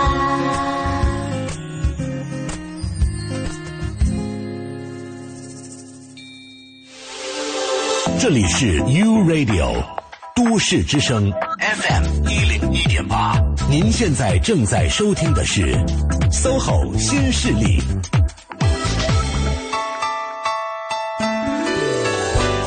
点点十七分，欢迎各位回来。这里的声音来自于中央人民广播电台 U Radio 都市之声 FM 一零一点八。各位周末好，我是晶晶。大家好，我是清源，我们是 SOHO 新势力。嗯，今天星期五了，所以在直播间当中的第二个时段，请到的是一位译文达人，哎嗯，是来自周末画报城市版的资深编辑云善，老朋友了。大家好，我是云善。嗯，再次欢迎云善。那刚刚呢是跟各位介绍了一场音乐会哈，接下来呢还要重点推荐的第二场活动呢是跟戏剧有关系了。对，啊话剧哈，是话剧，呃，这部话剧的名称呢叫做《最后晚餐》，是香港话剧团的一部原创作品了。时间呢是在四月九号到四月十二号的晚上七点半。地点呢是东宫影剧院，就是园东寺的工人文化宫。嗯，然后呢，这个票价就是比较容易接受的了。嗯五十和一百，还有 VIP 的是一百八十块钱。嗯，然后它的地点是离东四地铁非常近。嗯嗯，就交通是非常方便的啊。这部剧我关注到一个重点呢，就是说他会用粤语来进行整场的表演，对，因然后有为它是香港话剧团的原创力作。是，然后有普通话的这个字幕哈，嗯所以大家也不要怕听不懂就没法理解了。嗯，所以应该不过真的是我去年有看过，啊，你看过了哈。特别棒，大家一定要去看。我很少见云善用这么激动的口不是，吻等一下，你特别棒，为什么就好笑笑的就止不住？是很搞笑吗？一点都不搞笑，真的很沉重。其实，情缘呐，所以可能我是我对自己的定位有些问题，嗯我是真的没有什么文艺气息是吗？哦它是一个很很很深刻的一个主题嘛。现实主义的，啊其实看到最后就挺挺无奈，然后挺悲剧的那样一个啊。能不能大概先给大家来剧透吗啊，不要剧透吧，不要剧透对是吧？那我觉得可以先先那个清源念一下他获的奖。是为什么要跟大家重点来推荐这个剧呢？当然不只是因为他要用粤语来进行表演了，跟各位来说一下，他到目前为止获得的一些奖项呢。一一年的时候呢，是香港舞台剧奖获得了最佳剧品剧本奖啊、最佳女主角奖、十大最受欢迎的话剧制作奖。同时呢，还获得了香港的小剧场奖当中的最佳整体演出奖、最佳剧本奖、最佳男主角奖、最佳女主角奖。然后呢，在这个呃一三年北京演出的时候，被《新京报》还有《Time Out》等主流杂志呢评选为年度最佳的剧作。嗯啊、也是呢，二零一四年的四月，作为爱丁堡的前沿剧展二零一四的新春暖场剧目。当然了，全程呢都是由这个刚刚讲到的获奖演员原班人马来出演，然后主要就是两个人，就是两个人哈，最后出现了一个，但是就主要是两个人，一个妈妈，一个儿子，就这两个角色。啊是，然后呢是在北京、杭州、南京和上海四城巡演哈。对，嗯，这么看来，北京是今年这一轮的第一站。嗯，应该是，应该是这样哈。好，嗯那接下来时间呢，我们是非常荣幸的连线到了最后晚餐的主办方哈，袁弘，嗯请他来为我们详细的解读一下。喂，您好。喂，你好，呃，哎主持人好，听众大家好啊。嗯，啊、这个刚才我们正在跟大家来介绍《最后晚餐》哈，呃，在这边呢也是想请您再给大家做一些推荐好吗？呃，这是一个很特别的一部一部戏，就香港呃年轻人创作的一部非常反映呃香港底层生活的戏，但它并不是说一个呃呃悲情的一个苦情的戏，嗯。是一个呃充满了生活的很多趣味，或者是我们忽略的香港的另外一面的，就我们看到可能都是繁华的那个港岛的夜景啊，然后海湾维多利亚湾的那个美景，嗯。但是可能我们呃真的没有去想过，在那七百多万人当中，有多少人是嗯他们的生活就是夜幕降临下来之后，他们回到家里，然后他们的和我们的就很很多很多就是一些隐秘的，就人属于人生人生的那一些秘密，嗯嗯嗯。所以，就像刚才我们今天的嘉宾云山来介绍到的那样，它是一个一部现实主义题材的剧作，是吧？对对对，嗯。嗯，也就是说，它可能结尾呢是有一些悲情的色彩，可是在整个演出的过程当中，会让大家也觉得很沉重，或者是看完之后会不开心吗？呃，没有，我觉得呃，看完之后，我自己第一次先看完之后了，我的感受是，嗯我我找到了我自己就是人生当中很多纠结的地方我把它抽出来了，嗯啊，并且勇敢的试图扔出去，或者你扔出去了，嗯，然后你知道了你内心的那些烦恼，然后你就明白说，哎，我我下一次跟朋友或者家人或者跟工作伙伴有一些什么需要倾吐、需要说的，我要找到一个好的方式表达出来。嗯哼，嗯嗯，就是这个让我我觉得对，让我自己感觉我是我是轻松了。啊对，嗯反而轻松了哈，也是对对人会嗯有一些呃启发的。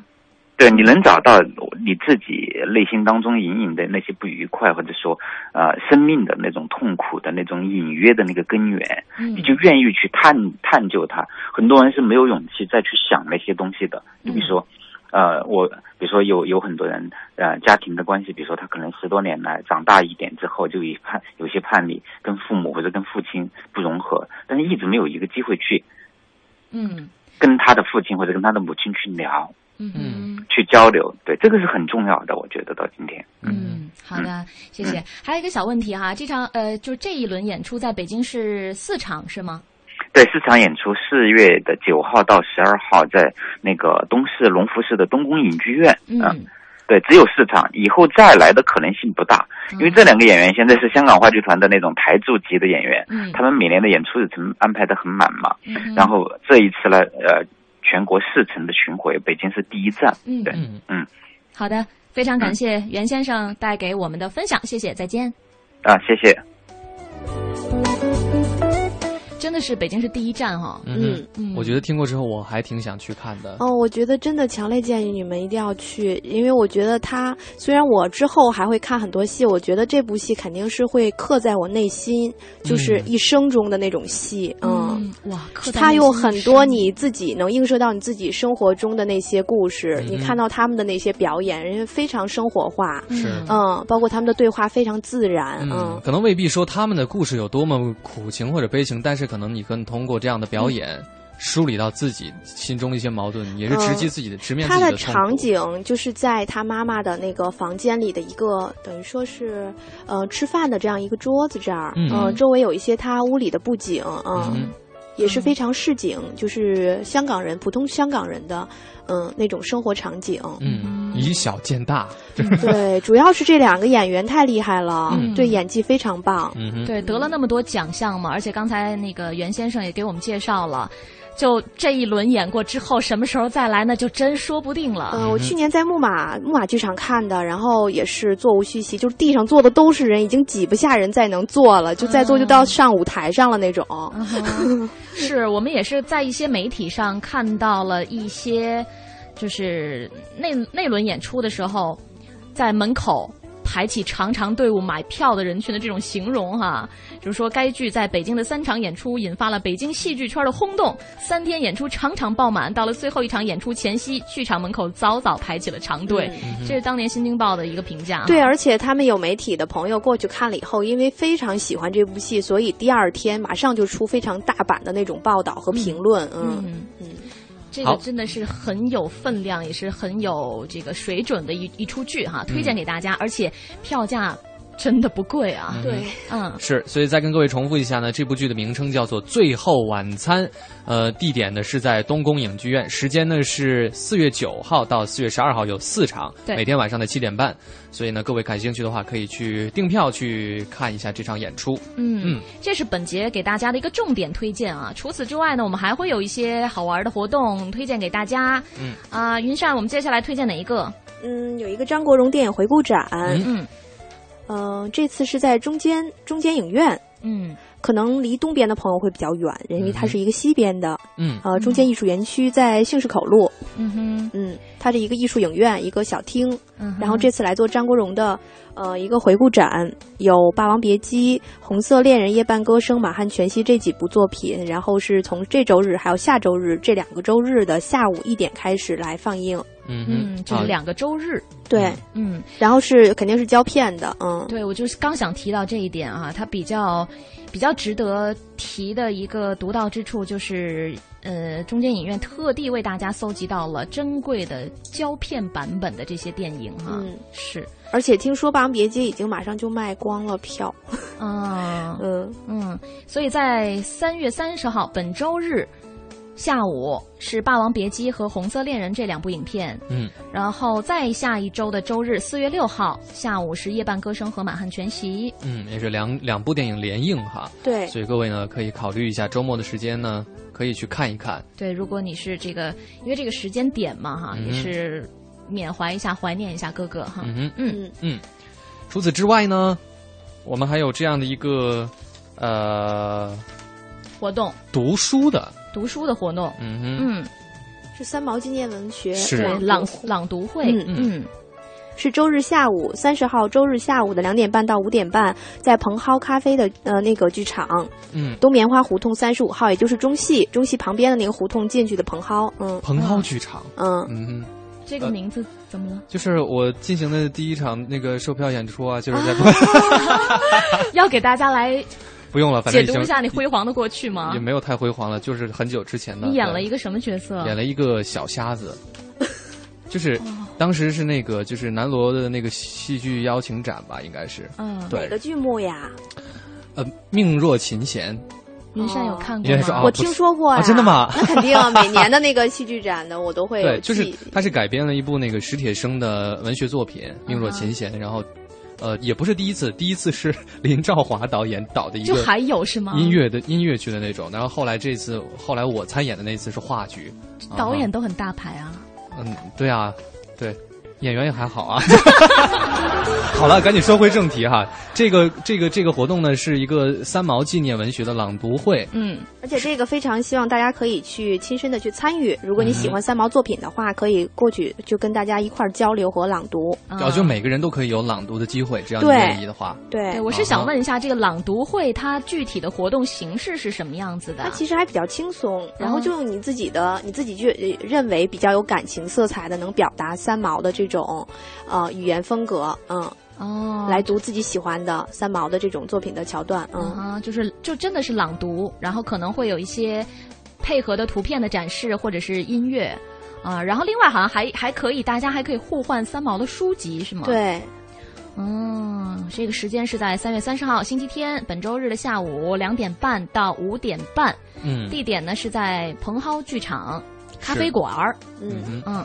这两场活动呢，都是跟两位呃特别的人有关系哈。嗯所以各位呢，感兴趣的话，可以考虑去参与一下。嗯嗯，好的，北京时间来到了十一点二十九分，先来关注一下交通情况以及资讯信息。锁定都市之声，享受美好生活。我是尚文杰，生活听我的。你现在正在收听的是 FM 一零一点八。欢迎使用都市之声 GPS 系统，目标锁定一零一八交通服务站。欢迎锁定中央人民广播电台 u Radio 都市之声 FM 一零一点八，来关注交通服务站。目前，西二环广安门桥到官园桥南向北的方向，以及西直门桥到复兴门桥的北向南，都是车流集中、行驶缓慢的。而东二环南段的南向北方向持续车多，请大家多保持一份耐心。再来看东南三环，刘家窑桥到三元桥之间的外环方向，东四环小武基桥到大郊亭桥的南向北车多，行驶缓慢。而圆明园西路肖家河桥以北的天秀路口，目前是正在进行施工的，对车辆通行有影响，请大家注意提前选择好您的绕行路线，小心驾驶。好的，以上就是这一时段的一零一八交通服务站，祝各位出行平安，一路有一份好心情。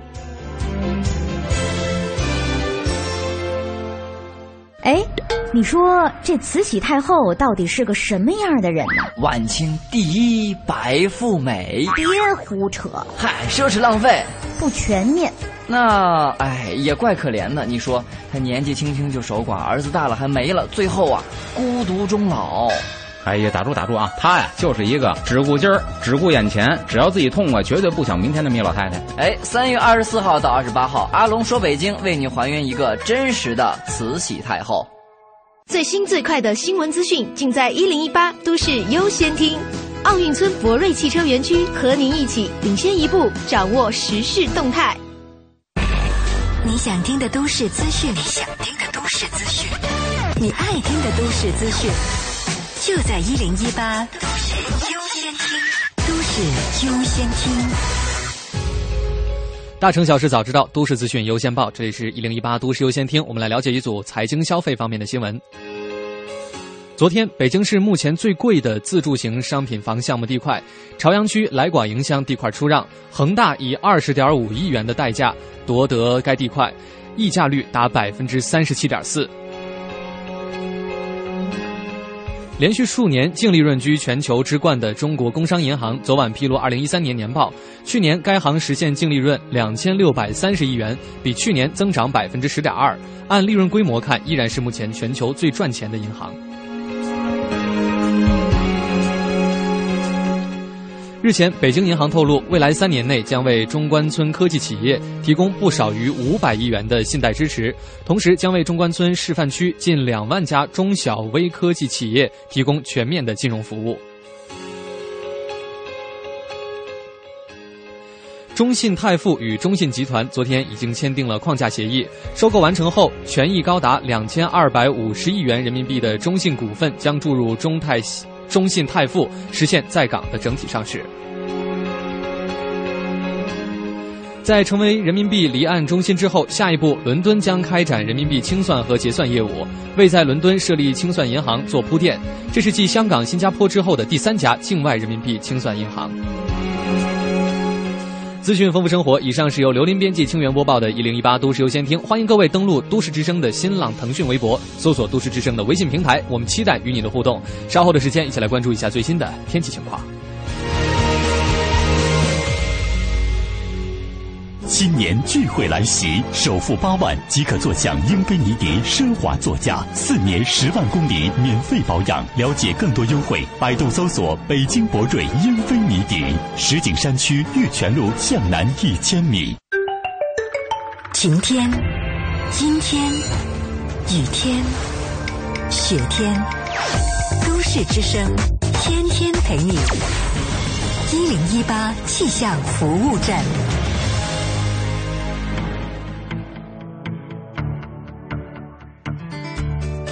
大家好，欢迎来到一零一八气象服务站，我是中国气象局的天气点评师婉薇。最近，包括北京在内的很多北方城市呢，升温都很给力，白天呢，甚至让我们感受到一丝初夏的感觉。本来呢，这温暖的好天气就应该多去室外亲近一下大自然，但是无奈雾和霾大行其道，让我们不得不在室内消磨春光。不过呢，今天开始，北京的雾和霾相比昨天会明显的减弱，能见度和空气质量相对都要好一些。不过呢，想要得到彻底的好转，还得指望明天冷空气带来大风的清扫作用。等到空气质量转好，大家的户外活动也可以安排起来了。比如说，趁着春光美景去赏赏花，就非常的赏心悦目。那根据计算呢，今年北京的樱花始花期是三月二十一号。目前呢，玉渊潭的樱花早就已经开放了，而盛花期呢，预计是今天到四月二号。总体来看呢，本周末到清明小长假都将会是北京平原地区樱花的最佳赏花期，所以大家就耐着性子再等两天，等空气质量彻底转好，再出去跟自然来一个亲密接触吧。我们再来说一下北京的天气，北京呢今天的空气质量和能见度相比于昨天都有所好转，具体是一个多云的天气，最高气温是二十一度，夜间的最低气温是十一度。我们下一时段的一零一八气象服务站再会。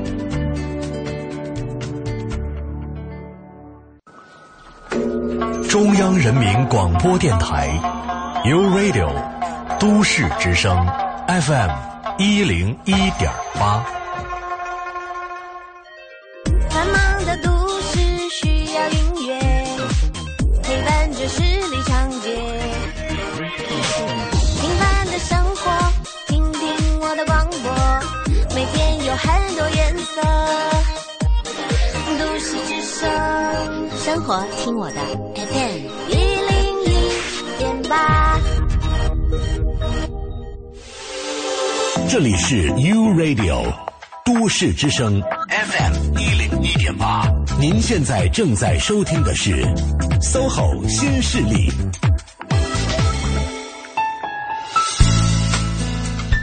北京时间的十一点三十六分，欢迎各位继续回到中央人民广播电台 u Radio 都市之声 FM 一零一点八。各位好，我是清源。大家周五好，我是晶晶，我们是 SOHO 新势力。嗯，今天呢，到了周五第二个小时的时间，我们又回归到了译文达人的时间了。对，在我们的直播间呢，又多了一份艺术的气息。是，哎，这个用的很很到位啊，又多了一份啊。本来有两份，现在是三份。哎呀，没有见过主持人这么善于夸自我己的。不能这样，我老这样说，大家就会觉得我真的没有，我真的有，有有，你你不是说吗？你刚才演过音乐剧我没有话剧，演过话剧没有演过音乐剧了。啊？对，音乐剧还没演。音乐剧是内心所期待的。啊，是，就希望导演们是吧？听听到到节目之后呢，都可以来进行邀约哈。你是又要唱吗？我我演呢，我唱当然是其中一个部分了。我说现在、啊，现在算了吧，还是 好了。我们继续说回到呢，今天来跟云山一起跟各位分分享的这些比较有意思的活动。对接下来这一节呢，要跟各位重点推荐的这个活动呢，叫做“二零一四影响城市之声”。也是一个之声哈。说起来，这个感觉是是都市之声，没有啊。影响城市之声呢，是每年会这个发生在中国的这个国际音乐产业的交流交易平台。对，所以它包含两部分是吧？云山，嗯对，它分那个博览会和音乐节两部分。嗯。呃，这两部分呢，我们就分别给大家来介绍一下吧。可以先介绍音乐节吧。对，因为嗯音乐节可能是更多的音乐爱好者，大家可以去现场是感受的。这边呢有来自五个大洲、十五个国家的，总共五十五。哎，为什么都是五啊？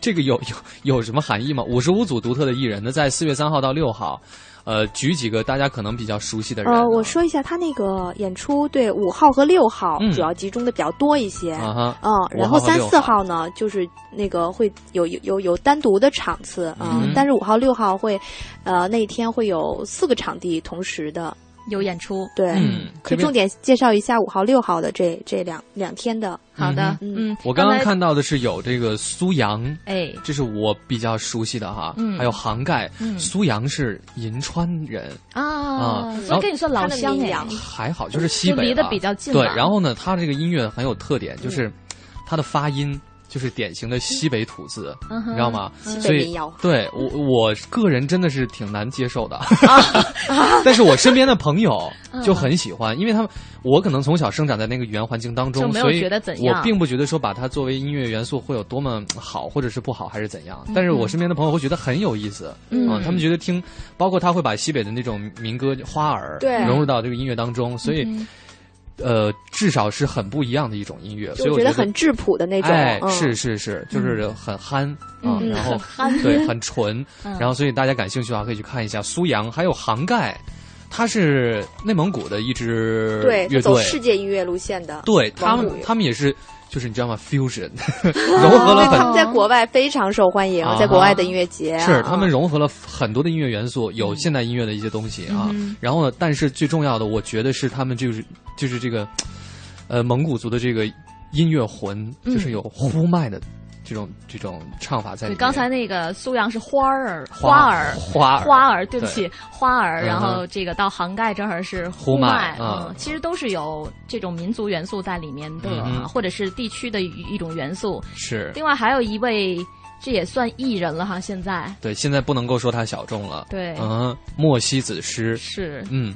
这个通过一个平台，啊通过一档节目，嗯。现在也算是很红的一位歌手了。嗯。嗯，这些都会出现在四月五号和六号两天的演出当中。嗯，他的那个单日售票是预售票是一百五十元，然后他可以看，呃，比如说五号有四有呃糖果的三层，嗯。愚公移山、潭、兰溪这几个场地的演出是都可以一起看到的。嗯，嗯，就是说呢，其实你买这样一张票，可以在不同的地点来，就是在这嗯一天去进行观看，但是呢，可能还有点折腾哈。如果想看全的话，呃，潭和兰溪离得比较近一些，嗯然后可能。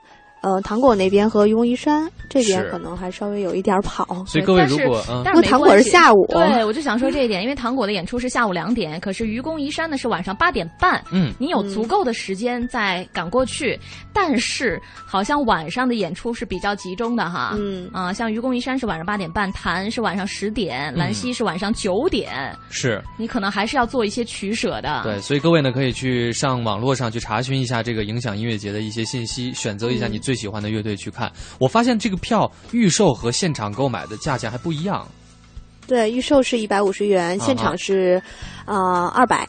所以呢，一定要预售啊。对，就因为很多 live 都是这样嘛，预售的票会比较的便宜一点嘛，嗯也是给鼓励大家提前可以做出计划。对嗯，如果你特别特别的喜欢，嗯，各种各样的不同的音乐类型，想把两天的演出都看全，它还有一个双日通票。嗯，这个双日的通票就更便宜了，预售的话一共才两百四十块，嗯两天。对，是，嗯，现场购买的话是三百五十块。嗯哼，嗯哼，也是一些呃，我觉得就是比较有价值的一些乐队了，对，它集中了非常多，嗯嗯，所以本土的还有国外的，是，嗯。刚才清源不是说到为什么都跟五这个数字有关系吗？嗯，它啊、国际阵容和国内演出阵容各占百分之五十。再加一个五哈，对，好吧，呃，这边呢，除除了这个刚刚讲的这个音乐节之外呢，其实还有一个博览会对，哈博览会也很有意思。对，博览会很有意思呢，在这边跟各位介绍一下，这个他会讲到很多很多关于音乐产业方面的一些问题，比如说呢，会有呃中国音乐传统媒体与新媒体的突破与发展啊，包括这个大型音乐节品牌营销以及商业合作，呃，还有像电子音乐在音乐市场的重要地位啊，如何利用市场化的手段做音乐的出口推广等等等等，包括音乐类型啊、音乐产业、音乐跟这个。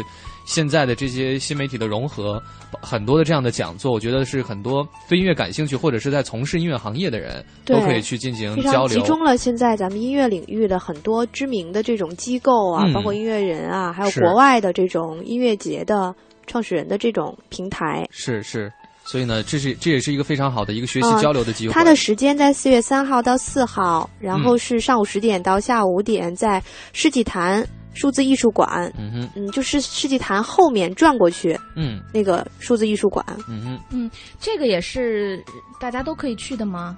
嗯，它也是要买票的，然后你可以大家可以查一下影响、嗯影响之声、影响城市之声的网站，嗯，嗯可以注册。嗯，好。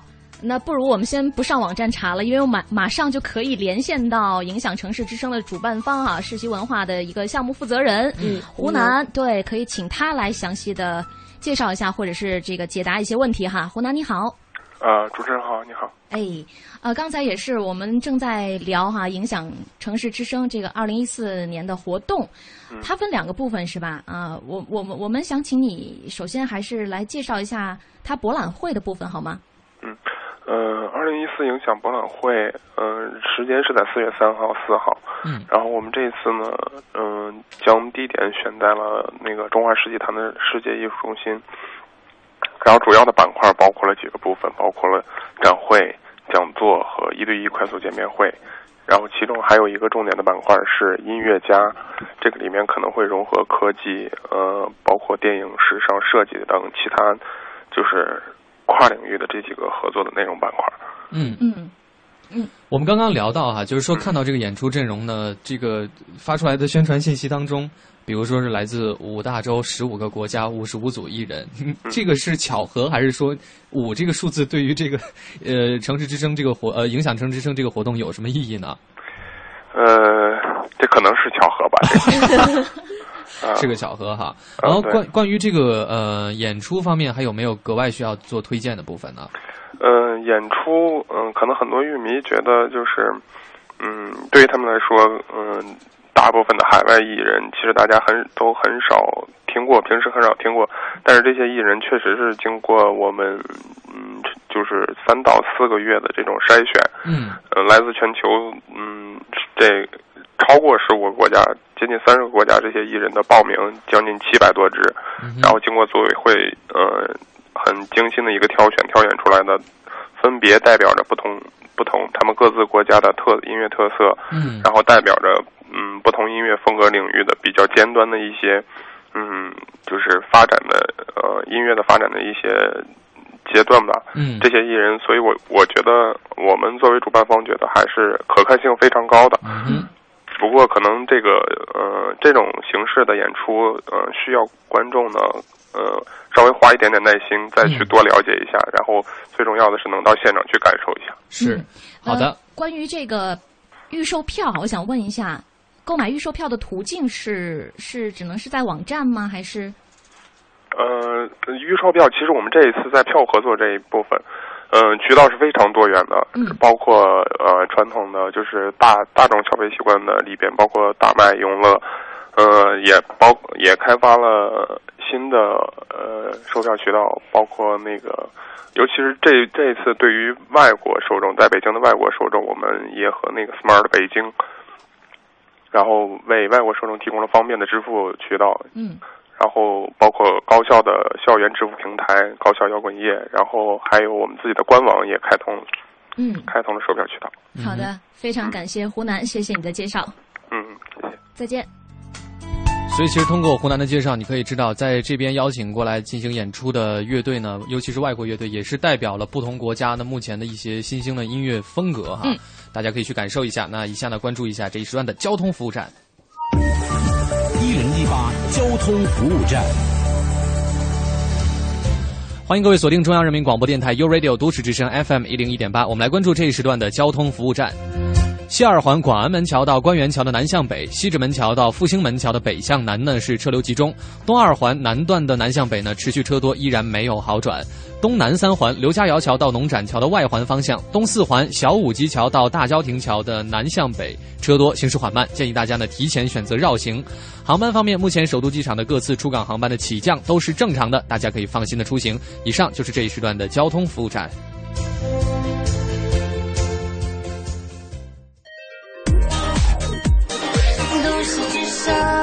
生活听我的 FM 一零一点八。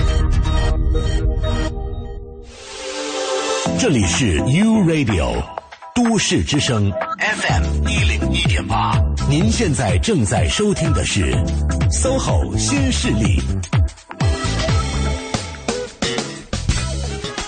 好的，北京时间走到了十一点四十八分，欢迎各位继续回到我们的节目当中。这里正在为你直播的声音来自于 U Radio 都市之声 FM 一零一点八。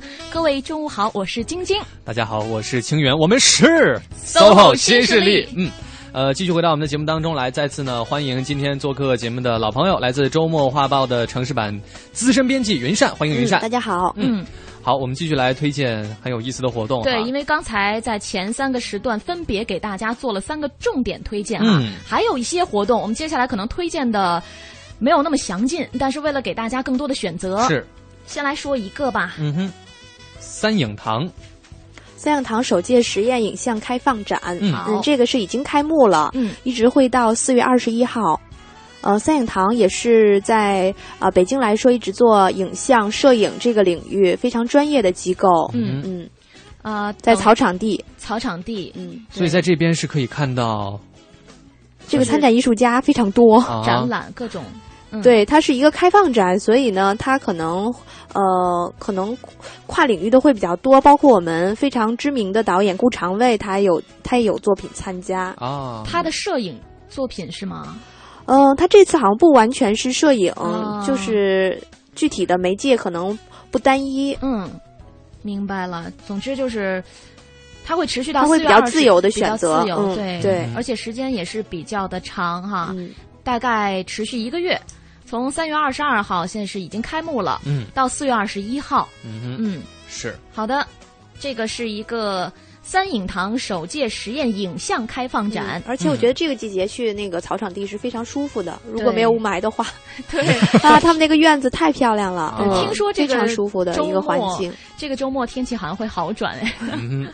哼，所以呢，接下来要为各位推荐的这一个活动呢，是前卫剧场作品《一个女人一天中的十小时十小时》。它名字起的特别讨巧，就是发这个信息大家很关注，就是因为他这个名字。对，清源看到这个名字之后，有没有马上想去看一下？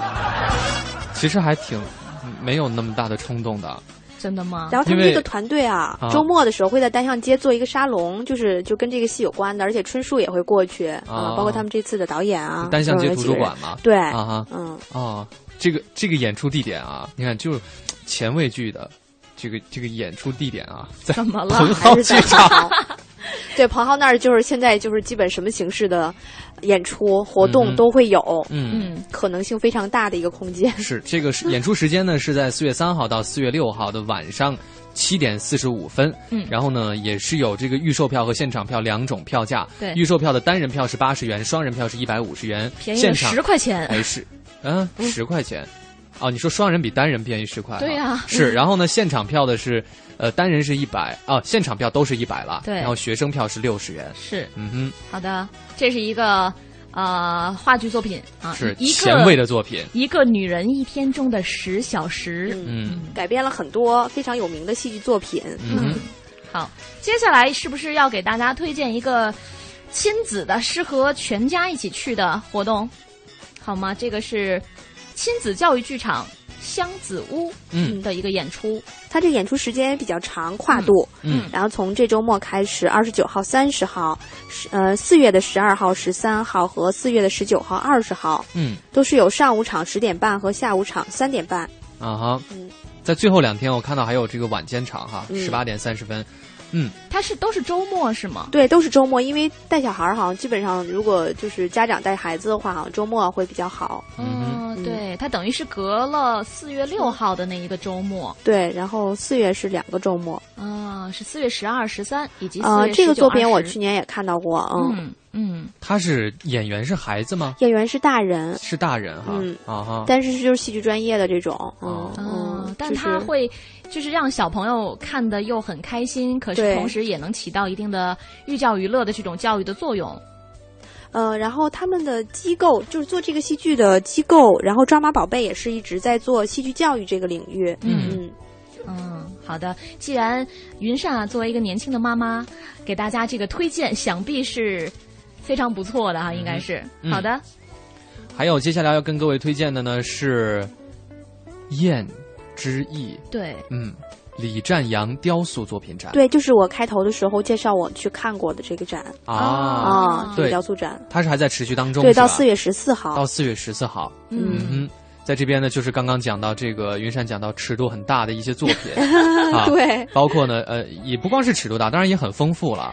嗯，所以呢，大家可以去感受一下。这个地点呢是在呃朝阳区东三环中路一号环球金融中心东塔二楼的中森会会所。对，它是在会所里面来展示产那个这些作品。嗯哼，嗯嗯，但这是环球金融中心对免费免费的是吧？嗯，嗯，好的，就是雕塑作品展。对，雕塑，嗯，好的。